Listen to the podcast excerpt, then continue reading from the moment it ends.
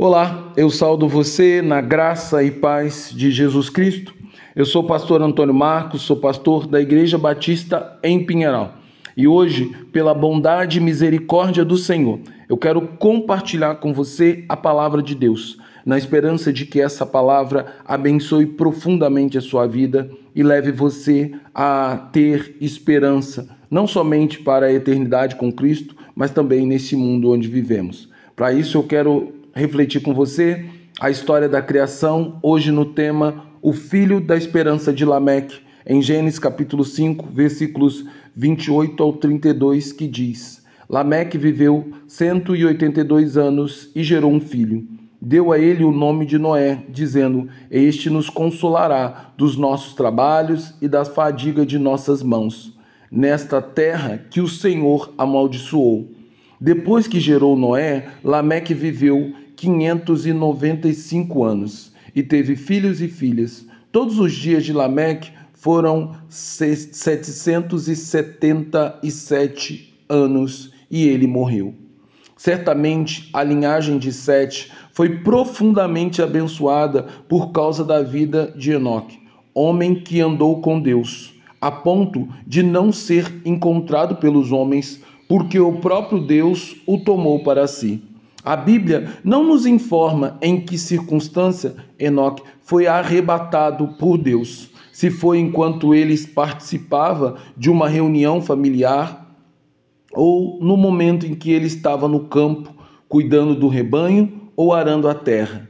Mas o certo dessa história é que todos ao seu redor sabiam que ele vivia uma vida de extrema santidade, porque andar com Deus exige tal condição.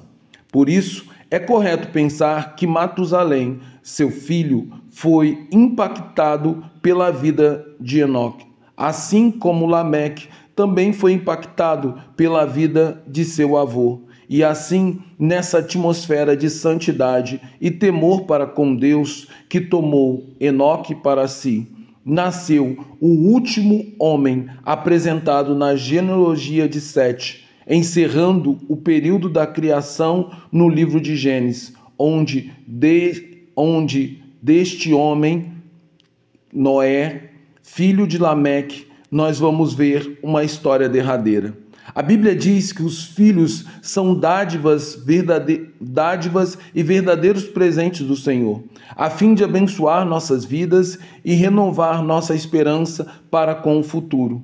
Embora o nascimento de Noé tenha acontecido numa época onde o pecado havia proliferado grandemente no coração dos homens e o mundo estava cheio de perversidade e maldade, o seu nascimento, de alguma forma, trouxe esperança para o coração de seus pais, de forma que Lameque disse: Este nos consolará do nosso trabalho e da fadiga de nossas mãos nessa terra que o Senhor amaldiçoou, diz o versículo 29.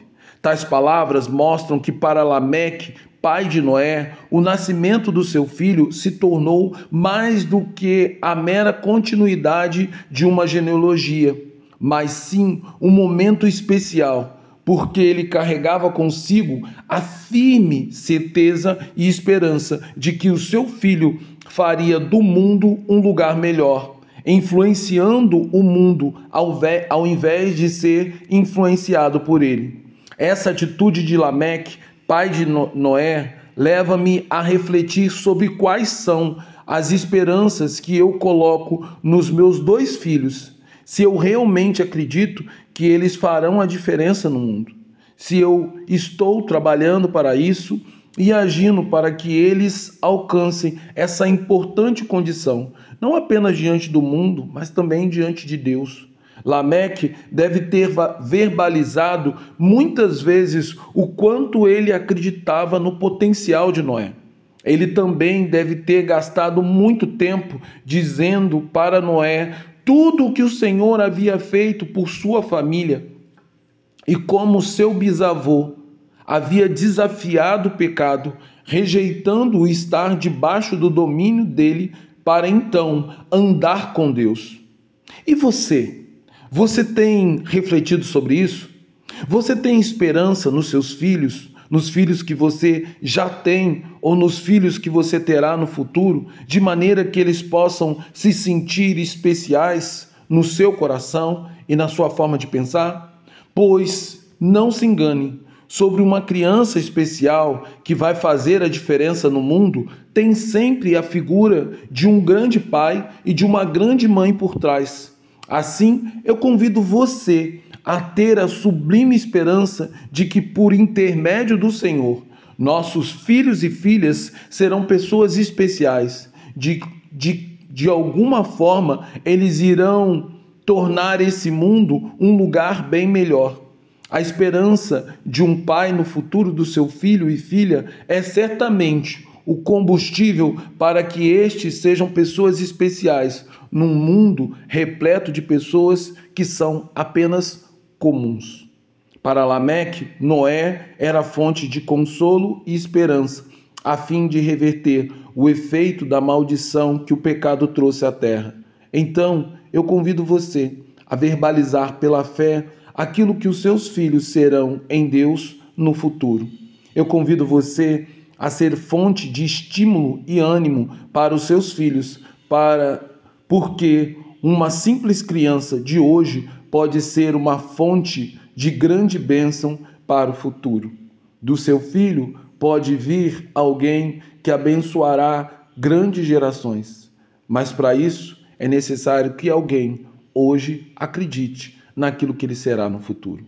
Logo, a minha oração é que o Senhor abençoe os nossos filhos e filhas, fazendo deles uma fonte de esperança para o futuro melhor em nome e por amor de Jesus Cristo. Agora, que o amor de Deus Pai, que a graça sublime e redentora do Deus Filho, Jesus Cristo, e o consolo, as doces consolações do Espírito sejam sobre nós, de maneira que a nossa casa seja um lugar de bênção, de maneira que nossas mãos, a nossa boca, seja uma fonte inesgotável de bênção, de ânimo e encorajamento para que os nossos filhos sejam exatamente aquilo que Deus planejou. Que não sejamos pedra de tropeço e boca de maldição para os nossos filhos, mas que sejamos, acima de tudo, pessoas que os estimulam, que os motivam para ser exatamente aquilo que Deus planejou. Eu creio que a minha filha, que o meu bebê vai ser alguém que vai fazer a diferença nesse mundo. Você crê que o filho, o seu filho, a sua filha pode ser fonte de bênção nesse mundo? Se você crê, trabalhe para que ele seja aquilo que Deus planejou. Deus abençoe você, Deus abençoe essa, a sua casa e especialmente Deus abençoe seus filhos. Em nome de Jesus. Amém.